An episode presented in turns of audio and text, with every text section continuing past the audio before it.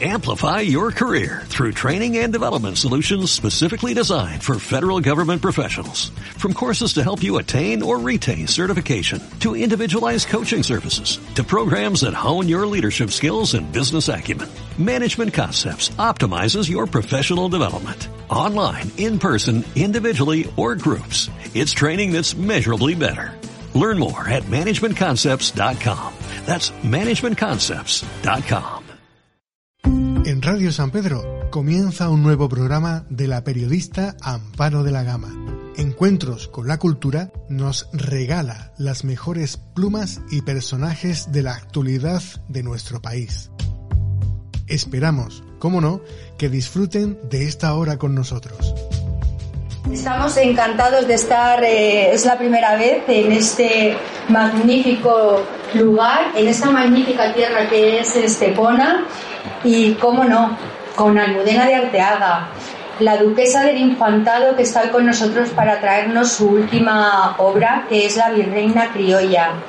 En esta novela apasionante nos va a llevar de la mano hasta encontrarnos con Felicitas, una criolla de nacimiento pero española de, adopción, que fue virreina de la Nueva España y que también fue una víctima del destierro en la corte cuando llegó a Madrid por ser eh, muy afrancesada y estar tan perseguidos en aquella época, pues eh, este tema. Almudena, con más de 20 libros en, su haber, es reconocida por la crítica como una de las mejores eh, literatas de este momento. Solo tenéis que mirar que lleva una semana con este libro en el mercado y es la quinta más leída en España. O sea, es que pocas personas consiguen, consiguen esto.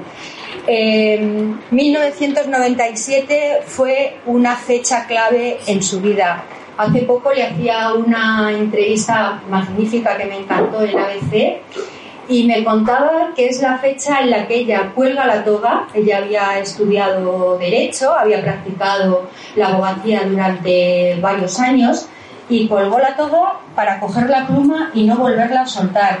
Para ello inmortalizó a la princesa de Éboli, que sabía un rato de, de, esta aristócrata porque es familia de, de ella y desde ahí ya no se paró. A esa primera novela le siguieron eh, posteriormente 20 obras diferentes y su género siempre como novela histórica. Y se dedica a rescatar mujeres en el olvido, o sea, me encanta, porque igual que hizo con la princesa de Éboli, lo hizo con Isabel Zendán y ahora pues con, con Felicitas, ¿no? la Beltraneja, no nos la podemos dejar tampoco en el, en el tintero. Y ahora llega con Felicitas. Almudena, bienvenida y mil gracias por estar aquí. Gracias a ti, Amparo. Gracias a Diony. Gracias a, gracias a José Carlos. Gracias a Amparo, que me hizo una entrevista maravillosa el otro día en ABC, que ha visto media España y ha leído media España. Y em, yo soy muy poco de hablar de mi vida privada y más de, de hablar de mi vida literaria. Eh, pero, bueno, indudablemente he recordado muchas cosas de mi vida. Pues claro, medio siglo da para mucha para mucha enjundia y yo he vivido muy rápido. Tengo cinco nietos. Que le dicen que son el elixir de la juventud. Está así de guapa y se lo dedico, tratamiento. Este libro se lo dedico a mis cinco nietos, que es mi mejor tratamiento de juventud. y lo tengo que decir. Yo fui madre con 19 y gracias a eso tengo ahora mismo cinco nietos maravillosos que me agotan, pero me dan eh, muchísima felicidad. Y bueno. Y no te olvidas tampoco la dedicación a, a Molly. A, tu querida cuñada, que es la que te dio la pista, que por ahí vamos a arrancar. Por ahí vamos a arrancar, Amparo. Esta, esta idea, Bernardo de Galvez, es una historia muy conocida, una historia muy desconocida en España, es que España ayudó mucho a la independencia de Estados Unidos. Mucho. Lo que pasa es que teníamos mucho miedo. Molly, eh, Molly Felicitas tuvo la inmensa suerte, la protagonista de esta novela, de conocer dos momentos, dos hitos en la historia importantísimos. Uno es la independencia de Estados Unidos y otro es la Revolución Francesa, nada más y nada menos que eh, moviliza toda Europa. Entonces, en la, independencia de, Estados Unidos, la provincia de la Luisiana, eh, Felicitas la mujer de Bernardo de Galvez. Bernardo de Galvez fue uno de los gobernadores de la Luisiana. La Luisiana pasa de manos, fue descubierta por los españoles, yo siempre lo digo, y eh, pasa inmediatamente, pasa de manos españolas a ser repoblada entera, es un vasto territorio en América, por sobre todo franceses, inmigrantes franceses que llegan a tener hijos que son los criollos, porque a mí mucha gente me decía, los criollos son mestizos, y yo no, los criollos son hijos de americanos, de, inmigrantes a América, que han nacido en América. Esos son criollos. Eran, había criollos irlandeses, criollos eh, eh, franceses, criollos ingleses, criollos, eran los nacidos en Estados Unidos eh, de América. Felicitas era criolla. Por eso es la virreina criolla. ¿Por qué? porque ella nada más que con 15 años, también muy joven, corría casi, casi tanto como yo. Ella un poco más que yo, porque muere con 41. No quiero destripar ni hacer spoiler, pero con una vida muy intensa. Em, llega a casarse con otro criollo francés en la Luisiana cuando pasa a ser em, española. ¿Su primer marido? Su primer marido era francés, hijo de franceses igual. Bernardo? Tuvo una niña y Bernardo, que es el tercer gobernador en la Luisiana, tercer gobernador español, Bernardo de Galvez, malagueño de Machara Viaya, un pueblo que está aquí al lado de Málaga. O sea, Bernardo de Galvez era, era malagueño. Yo siempre lo digo, en, eh, ahora lo contaré, pero Bernardo de Galvez era, era eh, venía de esas familias que en solamente dos generaciones se habían hecho a sí mismas Estoy hablando del siglo XVIII, nada más y nada menos, mediados del siglo XVIII. Y uno de ellos había llegado, su tío José, había llegado a ser nada más y nada menos que gobernador de las Indias, ministro de las Indias, en la, en la, en la, en, la corte madrileña y había posicionado muy bien a todas las personas de su familia, sobre todo a los hombres. Esta novela es de mujeres, no de hombres. Es de, de esas mujeres que se movían en la sombra y ayudaban a hacer carrera a sus, a sus maridos. Voy a intentar sintetizar y no hacer spoiler, pero Bernardo llega a la Luisiana después de haber nacido aquí, en Málaga, de haber hecho carrera en la corte madrileña, de haber, de haber luchado junto a O'Reilly, nada más y nada menos, el que hizo todas las fortalezas de Cádiz, por ejemplo, y de gran parte de, América, eh, en, en, en, um, haber eh, luchado junto a él en el norte de África y de haber conocido a grandes expedicionarios como Balmis. ¿A alguien le suena Balmis? ¿Expedición Balmis? Pues claro, de Isabel Zendal y de tu libro Ángeles Custodios, que ahora hablaremos, tengo preparadas porque más de moda no puede estar el tema. Bueno, ahora te, ahora te lo voy a pasar a ti. Bueno, pues cuento solamente el principio. Felicidades nace en un Mississippi donde tiene un padre que ha hecho una gran carrera francés, que ha hecho, viene desde nada más y nada menos que de eh, desde Canadá, eh, que mucha gente tampoco sabe que los territorios españoles llegaban hasta Canadá. Hasta Canadá. O sea, España era muy grande, nuestro imperio era muy fuerte, era muy fuerte. Pero ellos llegan huyendo ya, ya antes de la independencia americana, huyendo de la bota inglesa. Probablemente hay alguien aquí inglés, seguramente, seguramente hay aquí alguien inglés, no lo sé. Pero es verdad que Inglaterra en el norte de América era, el norte de América era una colonia. Los virreinatos en España, y el que haya leído eh, Imperofobia lo sabrá, que habrá muchos que habrán leído Imperofobia aquí, los virreinatos, eh, que es lo que, lo que diríamos hoy en día Sudamérica, eran provincias españolas y cualquier persona, incluidos los indígenas de la Nueva España, del virreinato de la Nueva España, del virreinato del Perú, de todos los virreinatos nuestros, eran personas que vivían, eh, que eran de nuestras provincias, como si fuesen de Toledo, de, de Asturias o de. a diferencia de todos los que vivían en el norte de América. Bueno, pues Felicitas nace en una provincia, que es la Luisiana, un vasto territorio en el Mississippi. El Mississippi, Felicitas tiene mil historias en sí mismas, y tú lo dijiste, Amparo, en ese, en ese artículo tan bonito que escribiste. Es, engloba a muchas mujeres en una. En una. Entonces, eh, Felicitas al principio de su vida vive, ya tiene un padre ya muy, muy adinerado, conoce muy bien lo que es el mercado blanco y negro vamos a dejarlo así, de lo que es el tráfico de mercancías Mississippi arriba y conoce muy bien lo que es el espionaje, el espionaje.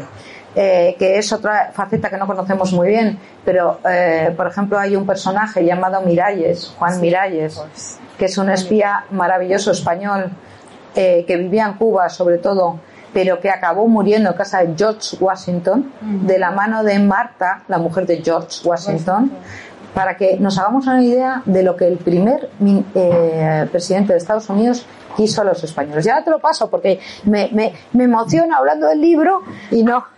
No es que se emocione, es que, mira, Carmen Posada, por ejemplo, le hace una dedicación maravillosa, ¿no? Dice, me has descubierto una mujer tan apasionada como desconocida en la virreina criolla. Es que nos enamoramos del personaje desde las primeras líneas de, del libro, ¿no? O sea, desde que nos va paseando por una Cuba y una Habana maravillosa cuando ella, eh, su marido era gobernador allí, hasta Nuevo México. O sea, es que estás viéndolo, tú estás, mira, se me pone la carne de gallina, porque es que mm, yo he estado en La Habana en esos paseos que tú estás describiendo en el libro y los he vuelto a revivir otra vez con... Es que eres muy, muy gráfica, muy cinematográfica escribiendo. Bueno, felicitas. Eh vive en Nueva Orleans, conoce a Bernardo, que es el tercer gobernador español en, la Luisiana, y Bernardo sigue creciendo. Y es verdad que pasa por, porque, porque eh, la Luisiana eh, pertenecía al el gobernador de Cuba y, de Nueva Orleans de la Luisiana estaba muy cercano. Bernardo es el que toma Pensacola y la Movila. Habrá gente que habrá, habrá leído mucho sobre Bernardo de Galvez, pero muy poco sobre Felicitas. Ella era, yo estoy casada con un marino de la Armada mi marido que le tienen ahí hablando y está despistado en este momento. Y su padre era de la Guardia Real. Estoy, estoy, sí, su padre, su padre fue de, sí, Estuvo en la Casa del Rey durante muchos años. Que también hablaremos ahora un poquito del tema. Ah, sí, pero paro, pero vamos a hablar del libro, ¿no? De mi vida privada. A hablar de tu libro y luego un par de preguntitas que siempre le hacemos a los personajes. Pero bueno, me parece muy bien. Felicitas, en un primer matrimonio de los 15 a los 20 años, pierde a su primer marido en esa red de espionaje que suele haber, que hay con, el, con la independencia de Estados Unidos y cómo ayuda a España. Manda muchísimo dinero los Gardoki, que venían de Bilbao, eh, mandaron muchísimo dinero, casi todo fue financiación del Reino de España, pero también de privados, eh, ricos, ricos empresarios de, de, Cuba, que mandaban el dinero hacia la Luisiana para ayudar a la independencia de Estados Unidos. Creían en la independencia de las trece colonias, en ese momento se llamaban las trece colonias. Bueno, pues es como empieza la vida de Felicitas, pero Felicitas luego pasa a La Habana, pasa a España y pasa al virreino de la nueva, eh, de, la nueva España, que sería México, ¿no? Esa, cuando llega aquí a España, esas tertulias, lo que hubiéramos pagado por estar en esas tertulias que, hacía ella en, Madrid, ¿no? O sea, cómo eligió que sus hijos eh, se educaran aquí en, España al, final, ¿no? Eh, es que era, era más española que nadie porque eligió esa, esa adopción eh, aquí, ¿no? Em, es la primera novela que firma ya como duquesa del infantado. Esta se la dedicas a Felicitas. Bueno, mm, hace cuatro años que falleció mi padre, hay un año de luto antes de utilizar un título, debe de ser así. Hay gente que no lo hace, pero debe de ser así. El año de luto se tiene que guardar y hace tres años que ya soy duquesa del infantado. Antes, antes yo tenía un título cedido por mi padre que no se lo di, que no, que nunca firmé con ese título porque yo sabía, bueno, sabía, intuía que iba a pasar más vida llamándome de otra manera. Tú no te puedes llamar de 37 maneras diferentes porque acabas confundiendo. Pero yo he estado durante 19 años en el mundo literario como Almudena de Arteaga, Ramplona, nada más. Ahora, yo creo eh, que siendo duquesa del infantado, te tienes que sentir orgulloso de un pasado. Y en este, en este, ella es condesa de Galvez. Felicitas es condesa de Galvez por, por su marido, por, por Bernardo. Eh, y hay un guiño muy bonito en la, cuando ella llega a la corte, cuando ella se queda viuda en, la, en el virreinato de la Nueva España, llega a tener una niña póstuma que se llama Guadalupe y México es su, su madrina, que yo no había oído en mi vida. Mirando los papeles, de repente veo que el arzobispo le permite que la Ciudad de México sea la madrina a madrini a la niña en su bautizo. Ella estaba, eh, estaba agotada y muy triste porque quería mucho a Bernardo. La verdad es que esto sí fue un, matrimonio por amor. Y, em, y, ella cuando ella le promete en el hecho de muerte a Bernardo, teniéndolo todo, yo siempre hablo de un tornaviaje al revés, porque cuando media Europa estaba yendo a América para buscar una vida mejor, ella teniéndolo todo en América, hace el tornaviaje a Europa para intentar heredar a lo que, lo que quedaba de su marido y dar una educación a sus hijos, que nacidos en América todos, ella prometió a Bernardo que los iba a educar. Por eso siempre, tú lo has dicho bien, Amparo, has dicho, fue española de adopción. Fue una mujer que podía haber sido. ¿Eligió? Sí, eligió. Podía haber ser, eh, podía ser americana o podía ser, haber pertenecido a las provincias o haber sido de la Luisiana. O incluso hablar, haber hablado con George Washington y haber sido americana. Y decidió ser eh, española. Y trajo a sus hijos. De hecho, todos sus hijos se educaron aquí en España. Su madrastra, por ejemplo, la segunda mujer del, del padre de Bernardo, vino en ese mismo barco que ella vino con sus hijos ya viuda y vino aquí a Málaga a vivir. Y se quedó viviendo en Málaga el resto de su vida. O sea, casi toda la, familia Galvez se quedó viviendo aquí en Málaga. De hecho, hay muchos Galvez aquí en Málaga todavía. Hay muchos. Pero ella decidió ir a la corte madrileña a heredar a su marido.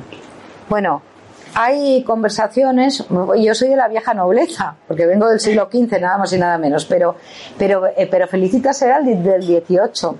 Y hay guiños y hay conversaciones, porque yo estoy hablando de historia y tú estás hablando de sociedad. Estamos haciendo un mix entre las dos. Pero, pero Felicitas, hay muchas cosas que yo, por ejemplo, Felicitas se encuentra topa al principio en una corte madrileña. Ella hace una, una, hay un personaje de ficción que es medio medio de ficción. Yo intento ser muy real, que es una un miloba, la llama, mi hermana de leche, que es Ágata. A la que metía en los sitios donde no se podía meter ella porque no era conveniente que se la viera en esos sitios a ella, ¿no? Exacto, exacto. Una señora, eh, hay ciertos lugares donde no está bien ser vista. Entonces yo, no es la primera vez que lo hago en una novela, ¿eh? Sí, tienes infiltrado siempre. En Capricho, por ejemplo, con la condesa Duquesa de Benavente, eh, también tuve una sombrerera que solía meterse en, vamos a decir, los bajos fondos, que de vez en cuando hay que meterse. Bueno, pues eh, Suloa, que era su hermana de leche, porque de hecho era hija de la que de la, de la, de la negra liberta que le había al principio de la novela hay una hay, hay un es fascinante ese, ese mundo de grandes mm, de grandes eh, plantaciones de cocodrilos de todo lo que es el Mississippi arriba que eh, Portsman de todo de todo el lago Portsman y todas las fincas de alrededor cómo vivían ellos era impresionante. Claro Bernardo tuvo mucho mucho ojo porque ya había conseguido el éxito eh, militar el éxito político, diríamos hoy en día, no, en aquella época es un poco anacronismo, pero en fin, y nada más llegar allí, con 32 años decide casarse y decide casarse con la hija del señor más adinerado y que mejor conocía eh, cómo podía ser todo el tráfico de Mississippi arriba, ¿no? Malagueño tenía que ser, ¿eh? Malagueño tenía que ser, con buena, con buena vista para todo, para todo. Bueno, pues Felicitas cuando llega a la corte madrileña, muchas de mis protagonistas, yo tengo 20 protagonistas mujeres, eh, la princesa de Goli acaba en Pastrana presa, que todo el mundo lo sabrá. Eh, la Beltraneja acaba desterrada en Portugal y nunca más vuelve a España. Catalina de Aragón acaba por Enrique VIII metida también eh, totalmente desterrada. Recordemos que se casó con, con Ana Bolena y demás. Bueno, pues mi pobre Felicitas, mi pobre Felicitas acaba desterrada en la corte madrileña relegada al puro ostracismo por su afrancesamiento, cuando ahora, fíjate, ser afrancesado es súper glamuroso, entonces era como la criba. En aquella época era glamuroso también, porque el francés era el idioma diplomático. Ahora hablamos inglés casi todos, sí. pero en aquella época el idioma diplomático era el francés. y, Felicitas hablaba con Bernardo en francés. Bernardo era malagueño y ella aprendió a hablar español, pero hablaba en francés. Y sus hijos sabían hablar francés perfectamente. Pero, pero, pero claro, ella cuando monta las tertulias literarias en Madrid, porque quiere conocer, es, es nobleza nueva yo siempre digo, Bernardo fue el primer conde de Galvez, el primero. Ella tiene mucho enfrentamiento con la nobleza vieja, porque al principio es la novedad en la corte madrileña. Oh, tenemos que pensar que iba al lado de Ágata, una loba, medio india, medio negra, fascinante y guapísima, y le iba acompañando a todas partes. y se codeó con Balmis, del que hemos oído hablar mucho últimamente, desgraciadamente gracias a la pandemia, se codeó con eh, Malaspina, se codeó con eh, Humboldt, Humboldt escribe sobre Felicitas, se, codeó con los grandes, empieza la ilustración en Europa y se codea con los grandes ilustrados del momento. Y ella quiere montar una tertulia que em, rompa con todas las que ya había en Madrid una tertulia no femenina, había de todo en su casa, pero que rompa con las que ya había en Madrid.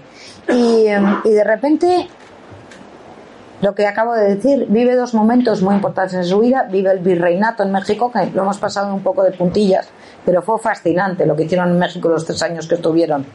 Eh, a, todo nivel, pues no tuvieron muy fácil, fue una época de hambruna y sequía muy gorda y sin embargo consiguieron levantar el virreinato. Eh, pues en Madrid Después de esa tertulia, eh, apoya, tiene a grandes amigos, hace grandes amigos, como por ejemplo fue Cabarrús, nada más y nada menos.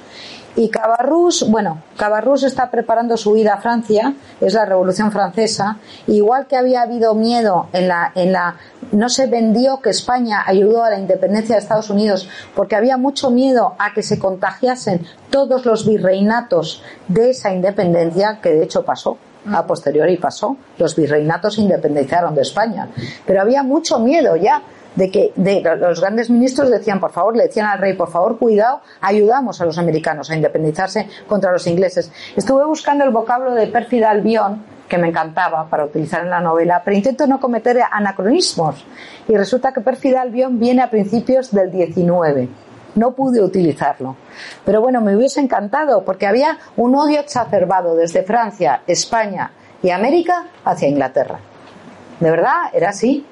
Entonces, bueno, ella, eh, por otro lado, habiendo sido francesa y habiendo elegido estar con España, en, cuando, en su época de Nueva Orleans, llega a España y en España, como ella habla francés perfectamente, empiezan y es muy amiga de Cabarrús, que acaba siendo eh, desterrado de la corte madrileña cuando es la Revolución Francesa, pues la siguiente cabeza de turco, pues igual que la Éboli, del día a la mañana llegan, la detienen en su casa, le arrancan a Miguelito, su hijo, ella tuvo cuatro hijos, tres niñas y un chico, pues a Miguel, que era, el, era su preferido, en todos los aspectos y su heredero de todo, lo meten en un colegio interno, ella se encargaba de educarle porque era una mujer ilustrada, lo meten en un colegio interno y a ella la mandan, siendo una mujer nacida en el Caribe, a Valladolid que tenemos que tener en cuenta que Madrid-Valladolid hoy en día lo hacemos en una hora y cuarto. Nada más en un tren, pero en aquella época era una excursión. imagínate. Una, era una excursión. Bueno, pues la mandan a Valladolid, allí el frío se la mete en los huesos. Hay muchas cartas de ellos escritos. Yo tenía una presentación de PowerPoint, pero que no podemos poner aquí porque tenemos demasiada luz. Pero hay muchas cartas de, de, de ella y de su médico diciendo que o la sacan de Valladolid o se va a morir, no solo ella, ella y sus tres hijas, se van a morir de pura pulmonía. De una pulmonía, de, de las mil enfermedades que había y de ahí la consiguen trasladarla a Zaragoza, consiguen que consigue el médico que, que el destierro sea Zaragoza y ya estamos haciendo un spoiler brutal. Es que Solamente digo que está enterrada en España. no, no, no, más spoiler no, porque además que luego, no es que leamos el libro, es que luego vemos las series también, como la mayoría de, de las series que hemos visto basadas en los libros de, de Almudena, o sea que mm, no, no más spoiler. La suerte que has tenido es que ella misma dejó mucho en archivo, o sea, mm, tu cuñada te facilitó la labor, pero te la facilitó más casi felicitas, podemos decir. No, mira, un libro tiene, y ahora ya vamos a dejar la historia, podemos dar breves pinceladas, pero para no aburrir, pero un libro tiene mucha magia. Una vez, Juan Eslava Galán, que es amigo mío, muy amigo mío, es un gran escritor, siempre me dice, mucho mayor que yo, yo aprendo mucho de los mayores, porque respeto mucho a los mayores y aprendo de ellos. Me dice siempre, Almudena, un libro cuando lo publicas y está ya en la calle, ya no es tuyo, es de tus lectores. Bueno, pues el otro día en Madrid presentándolo, que fue un verdadero éxito, la verdad, no lo debería decir yo, pero lo fue.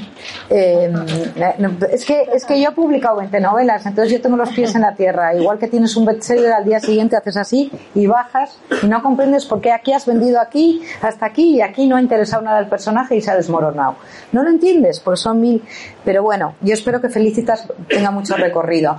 Bueno, pues eh, Henry Berman de Felicitas no había nada escrito hasta hoy. Igual que de Isabel de Zendal, que yo escribí sobre Isabel y a Javier Moro. luego salió a Javier Moro. Javier salió cinco años después de mí. Por cierto, pero yo lo saqué a la palestra. Un mensaje, ahora te lo daremos, ¿verdad? Que hicimos el encuentro, hicimos el encuentro cultural el otro día con el Premio Planeta con Javier Moro, que adora, adora. Yo no, yo la quiero mucho, sí. Adora Almudena. Y entonces le saqué y le dije, mm", porque ya te había entrevistado yo para verte hombre, es que cogiste a Isabel Zendal y, a ver, es que ya, y me dice, no, no, pero si es que cada uno teníamos nuestro terreno, dale un beso muy fuerte, Almudena, que nos llevamos muy bien y que no ha habido polémica. Digo, pero si tienes polémica en todos los libros, que haces lo mismo siempre, ¿verdad? Y se reía. No, pero no, pero yo siempre digo, mira, de, de, de Trajano, hay 200 novelas escritas. De, Julio César hay novelas, 200.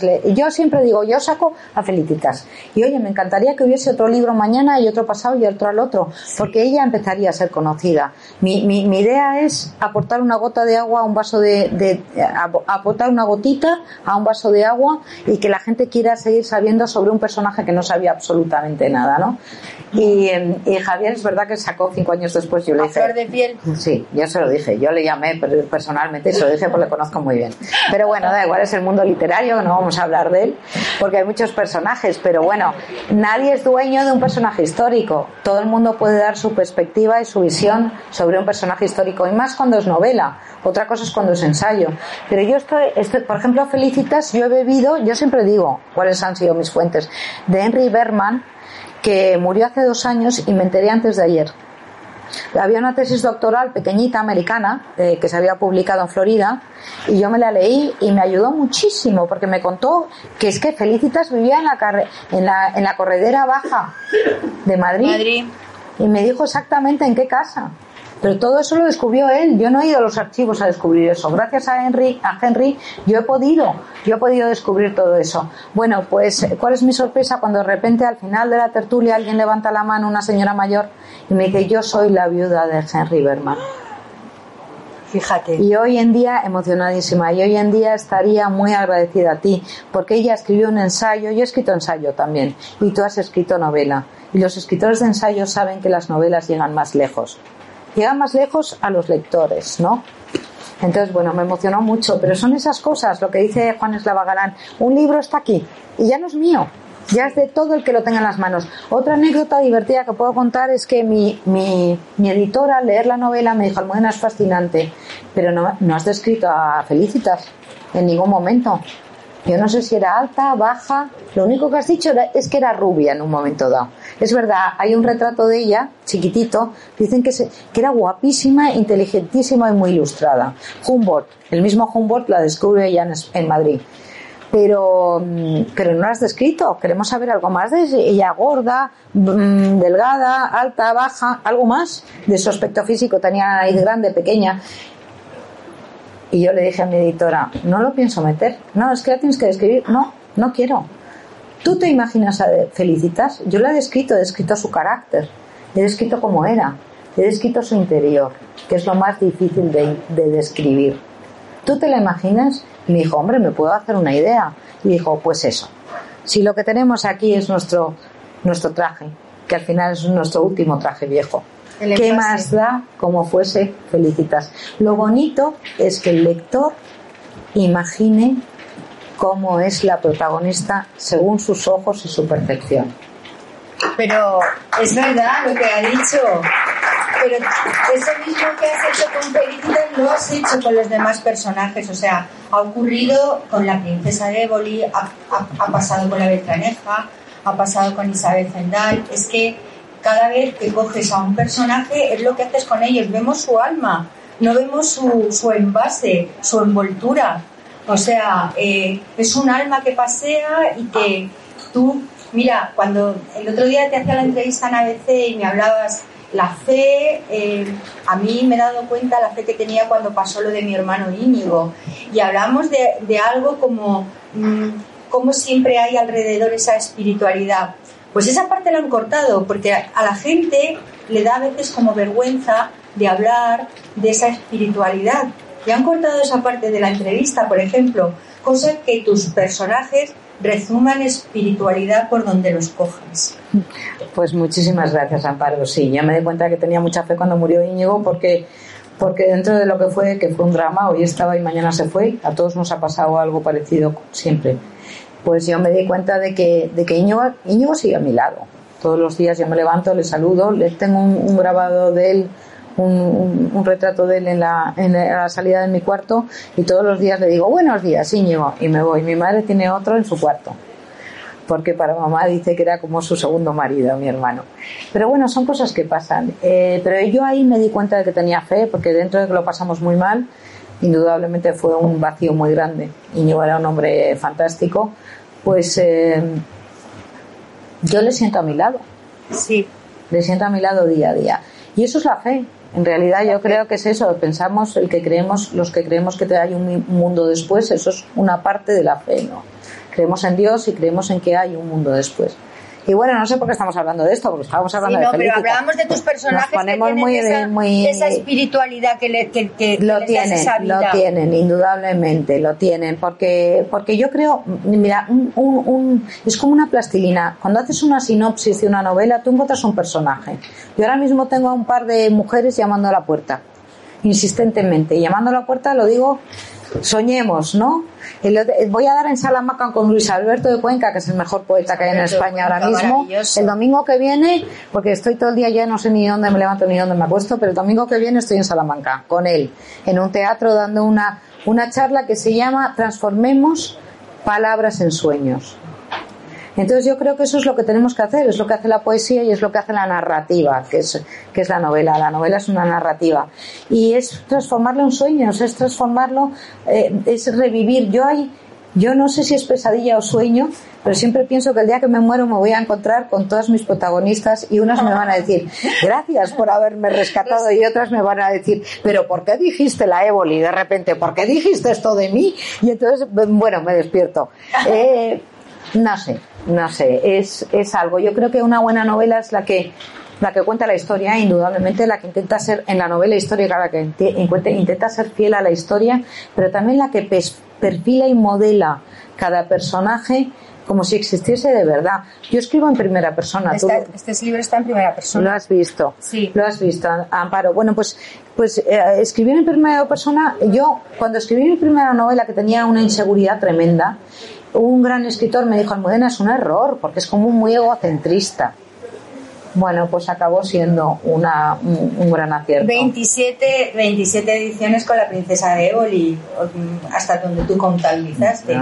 27 y traducido a unos idiomas tan raros como el turco y el griego. En Turquía cambiaron la portada y en vez de quitar a Nuestra Señora mm, con la ola y con el parche, pusieron a una geisa, que nunca lo entendí.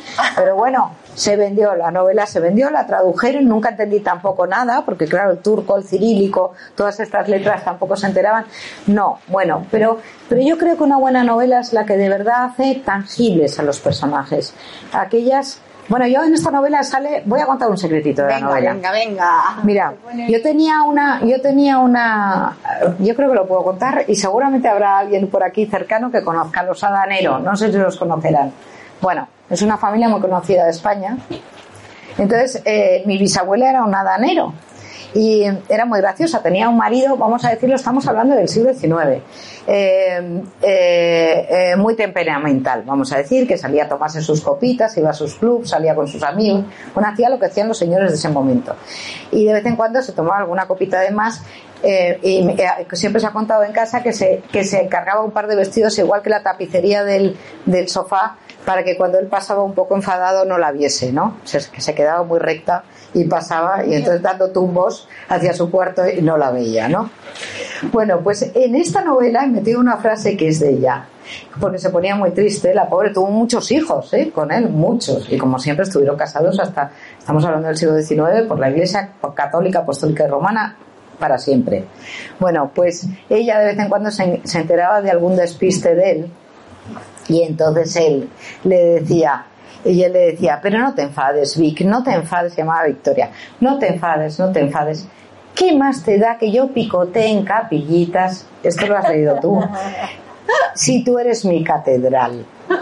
Bueno, Hoy en día esto sería políticamente incorrecto. Hoy en día esto sería políticamente incorrecto. Sí, ya te veo, ya veo los gestos que haces. Sería totalmente incorrecto, pero estamos hablando de una señora del siglo XIX. No hay que ser anacrónico. O sea, tú cuando escribes una novela tienes que meterte en la, en, la piel de ellas y no, y no puedes pensar con, con, nuestra cabeza de mujeres del siglo XXI. No, no puedes. Entonces yo esto mismo lo pongo en esta novela en un momento. Es que además siempre le preguntan a Almudena si, si es la primera feminista, quiero decir, si en Felicitas, y ella habla de ese anacronismo también.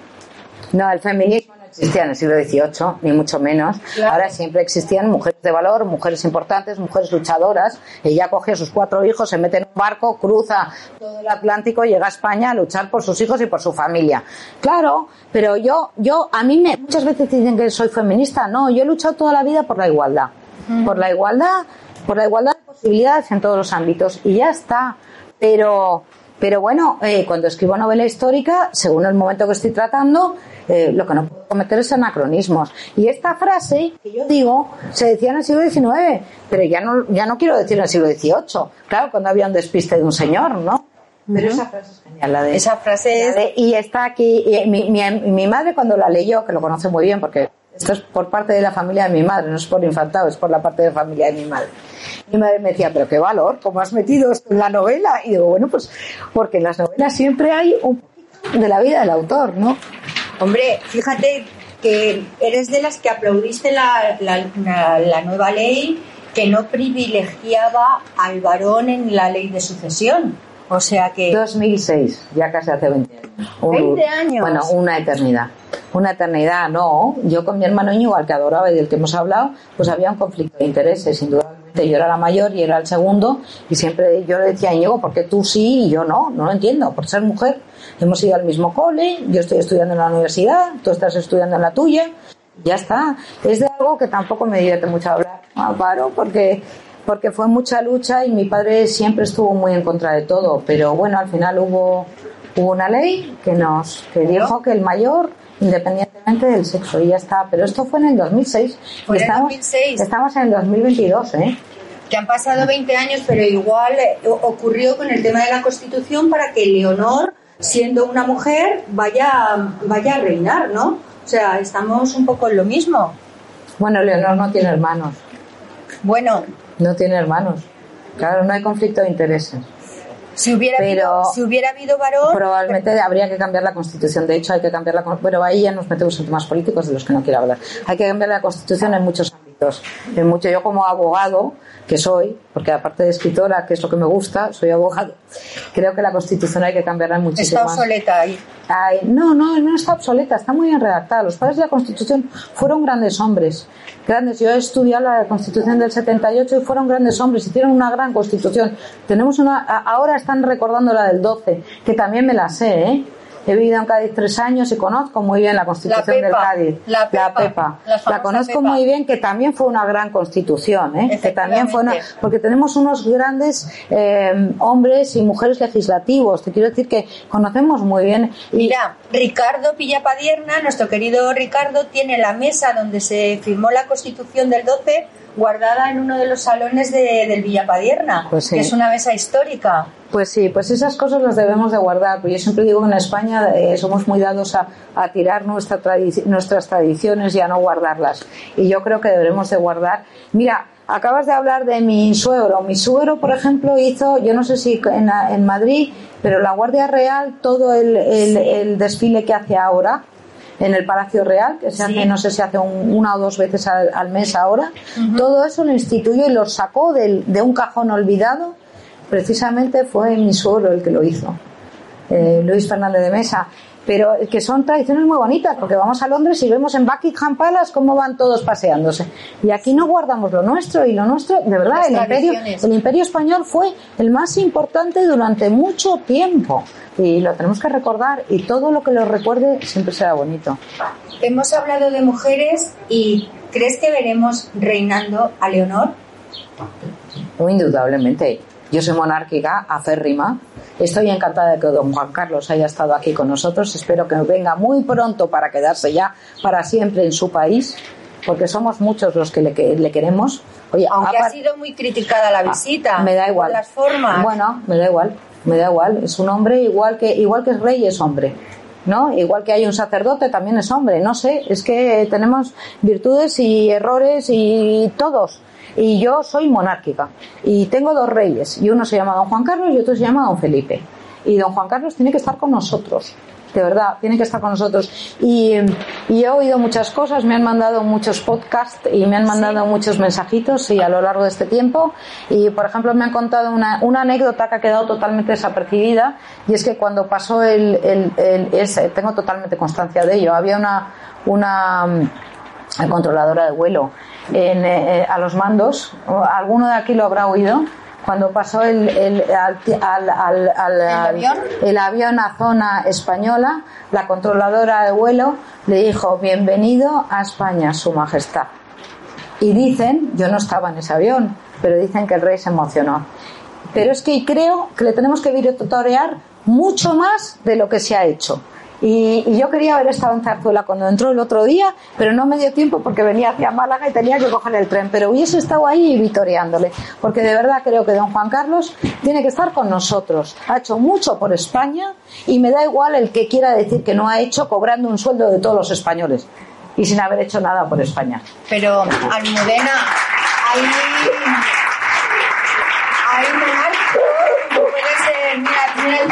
no sé si aplaude también, también aplaude, ¿no?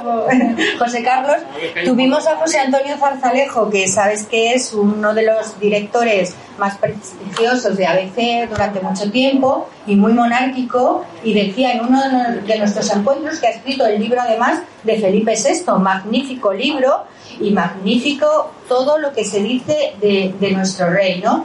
Que decía que el peor enemigo que tenía el rey ahora mismo en España era su padre y que flaco favor le está haciendo con las acciones que está teniendo, o sea, que le está faltando humildad, le está faltando, eh, no está respetando, dice, los republicanos tienen que estar contentos con don Juan Carlos porque le está haciendo la labor que no están haciendo desde, desde otras filas. Es cierto, ¿eh? Lo tenemos grabado. No sé, Amparo, yo no suelo hablar de cosas políticas, pero no lo creo. Sinceramente no lo creo. Lleva dos años fuera, viviendo en un país que no es el suyo. Me consta por la familia que van a verle eh, que no está contento. Pues es que este es su país. Él, él nació en Roma, estuvo mucho tiempo en Portugal. Mi abuelo Íñigo, al cual conocerán muchos de los que viven aquí, eh, estuvo ayudando, ayudándole mucho en todo lo que pudo. Mi abuelo Íñigo ayudó mucho a don Juan a, su, padre. su padre. A don Juan su padre hizo un gran sacrificio, don Juan hizo un gran sacrificio echándose a un lado cuando tenía que hacerlo para dejar a don Juan Carlos. Y, y, ahí hubo una relación, y es que no podemos meternos en las relaciones familiares. Yo no me meto en las relaciones familiares de nadie, de nadie. Yo tengo dos reyes, es lo que digo, don Juan Carlos y don Felipe. Yo, yo soy contemporánea de don Felipe, yo conozco muy bien a don Felipe desde que era niña también, pero también he visto a don Juan Carlos con mi, con mi padre y con mi abuelo mucho, muchas veces. Entonces yo tengo tenemos esa inmensa suerte, igual que conocemos a cuatro papas, si somos católicos tenemos dos reyes en España. Y esto de que dejemos a los republicanos echar a nuestros reyes en una monarquía constitucional, porque es lo que tenemos, ¿eh? les guste o no les guste, es lo que tenemos.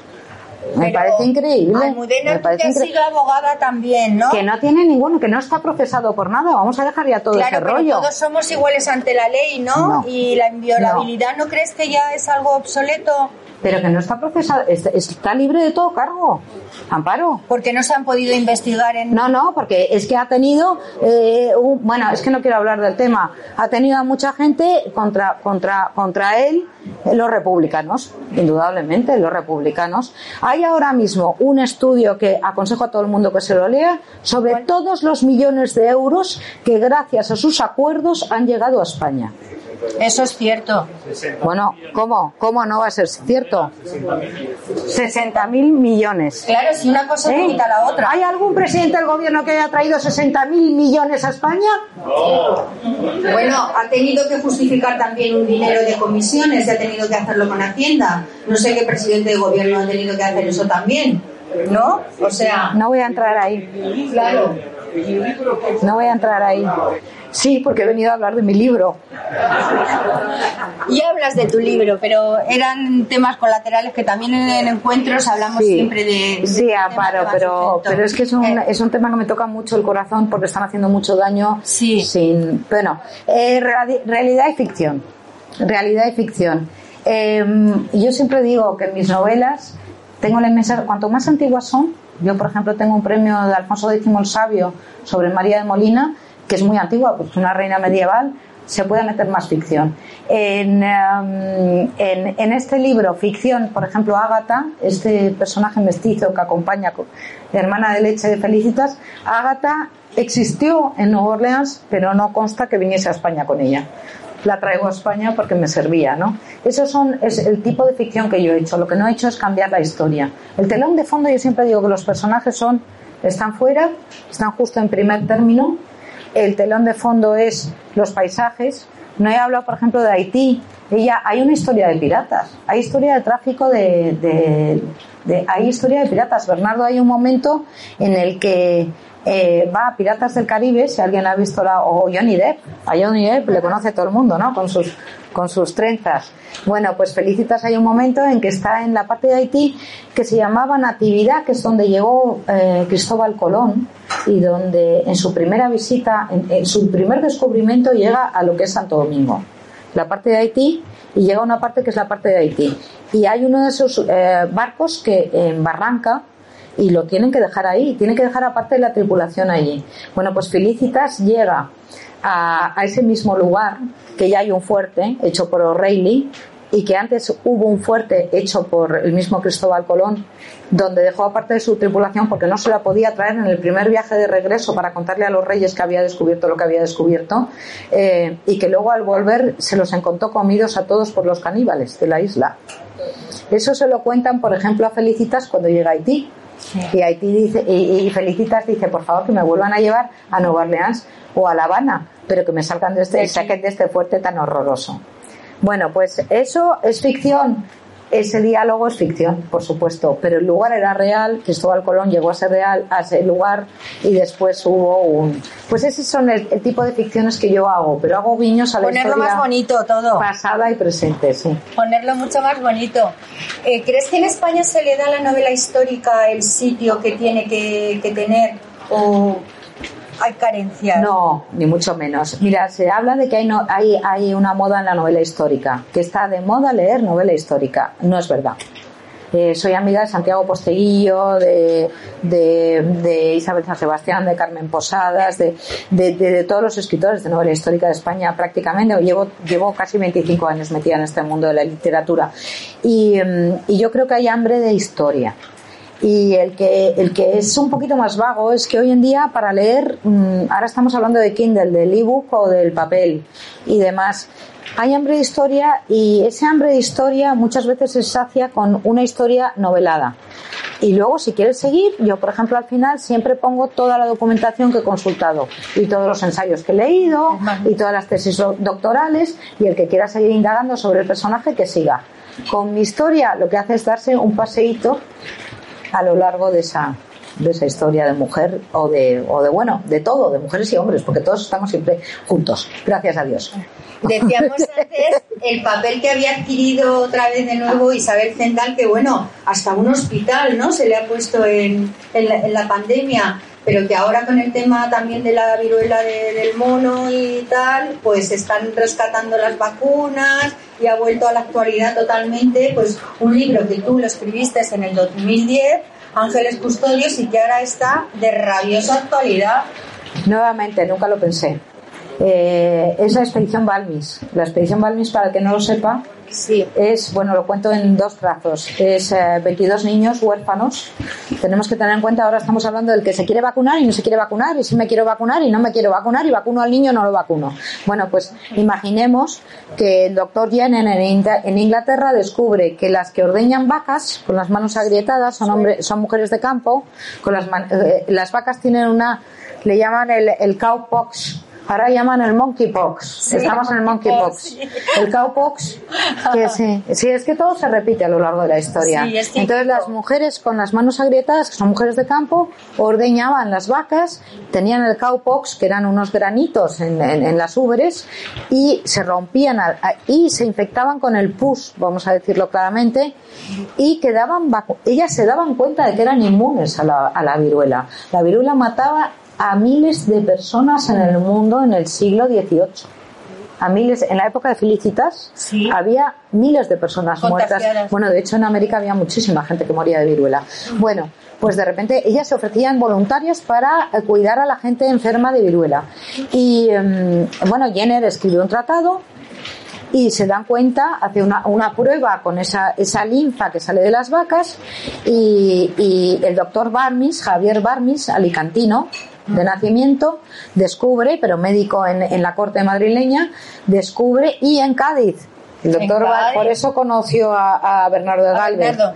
Sí, era cirujano militar, es que casi todos se formaban ahí en el, en el En la- colegio de cirujanos. Bueno, descubre que eh, el, el- eh, lee el, tratado de, de mm, uy, voy mezclando a uno y a otro, perdón, perdón, de Jenner y eh, eh, decide que tiene que hacer una expedición a la Nueva España porque cuando cogían la linfa de las vacas las metían entre dos cristales y América del Norte, que no hacía tanto calor en los barcos, llegaba eh, efectiva, vamos a decir, esa linfa seca se metía, se hacía un rasguño, se metía en, en el cuerpo y vacunaban a la gente y era efectivo.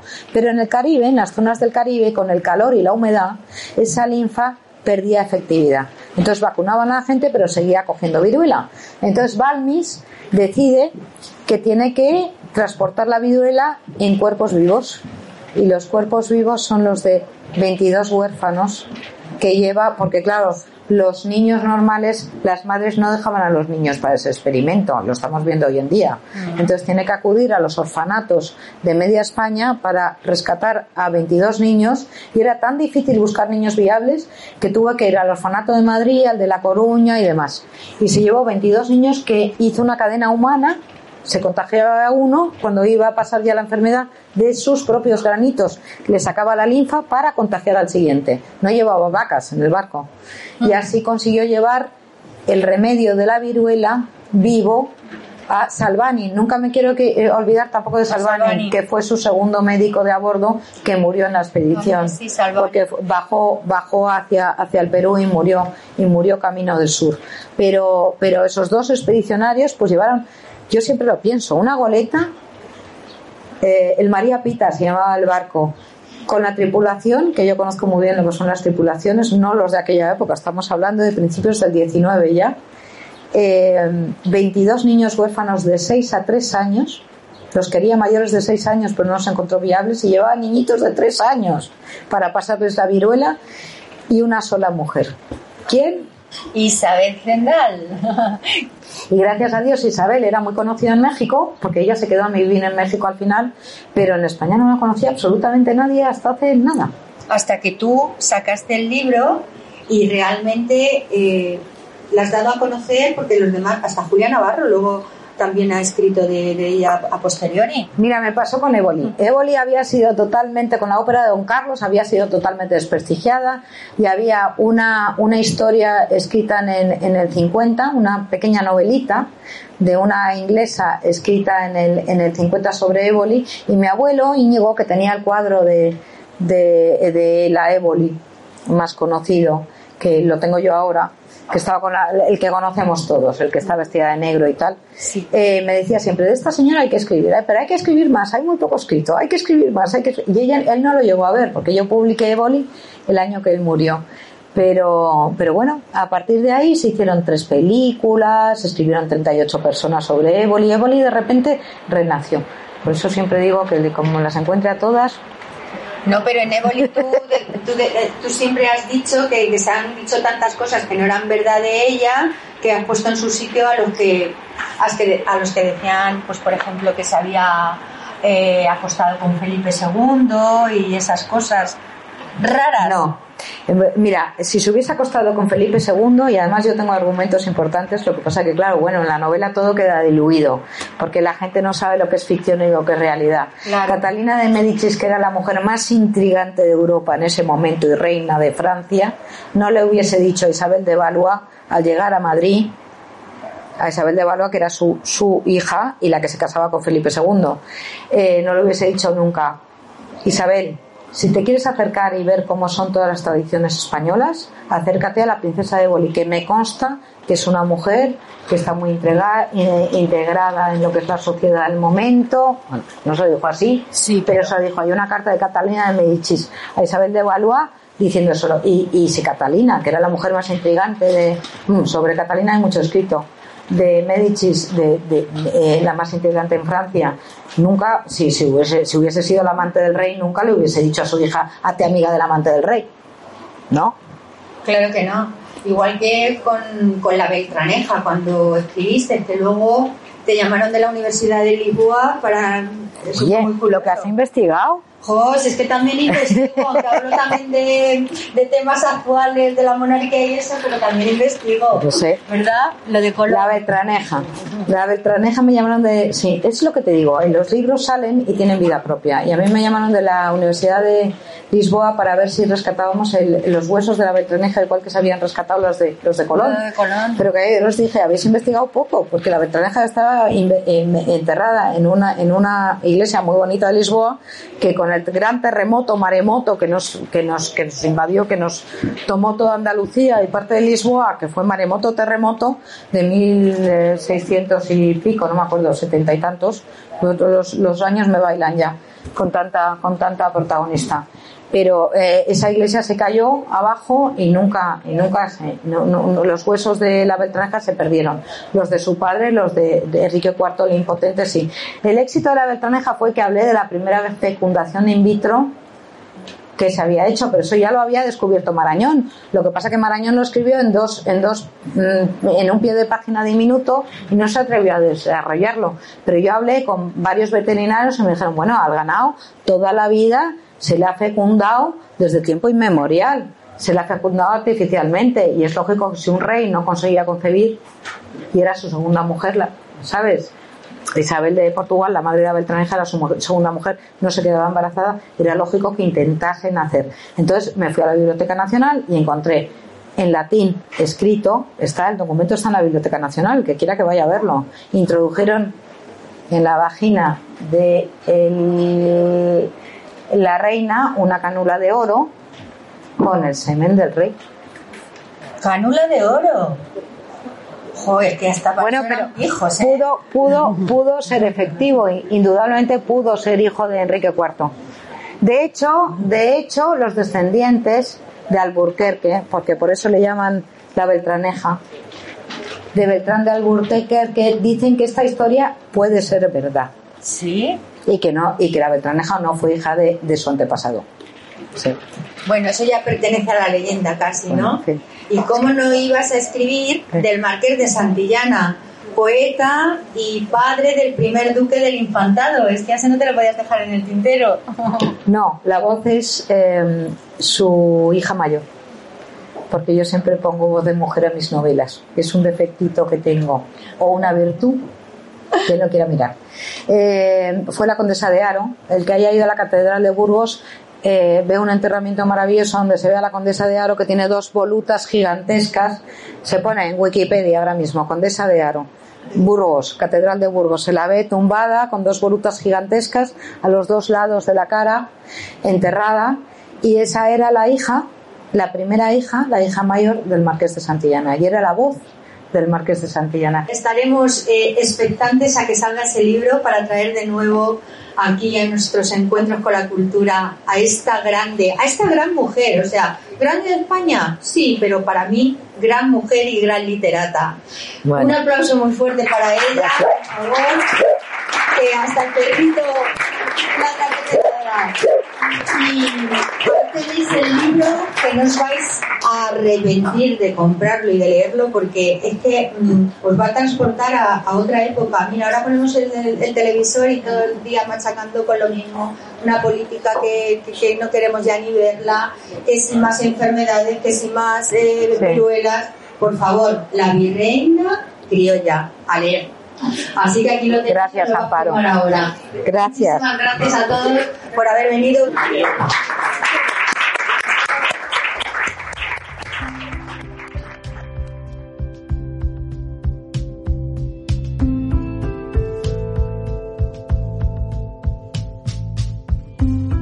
Termina aquí Encuentros con la Cultura ya saben que podrán escuchar o descargar el programa íntegro cuando quieran en el apartado podcast de nuestra web radiosanpedro.es.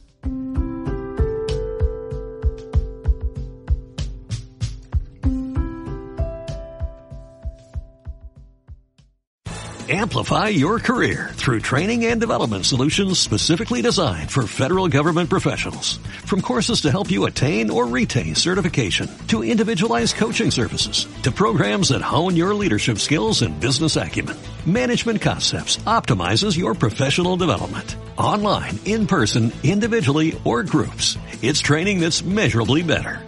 Learn more at managementconcepts.com. That's managementconcepts.com.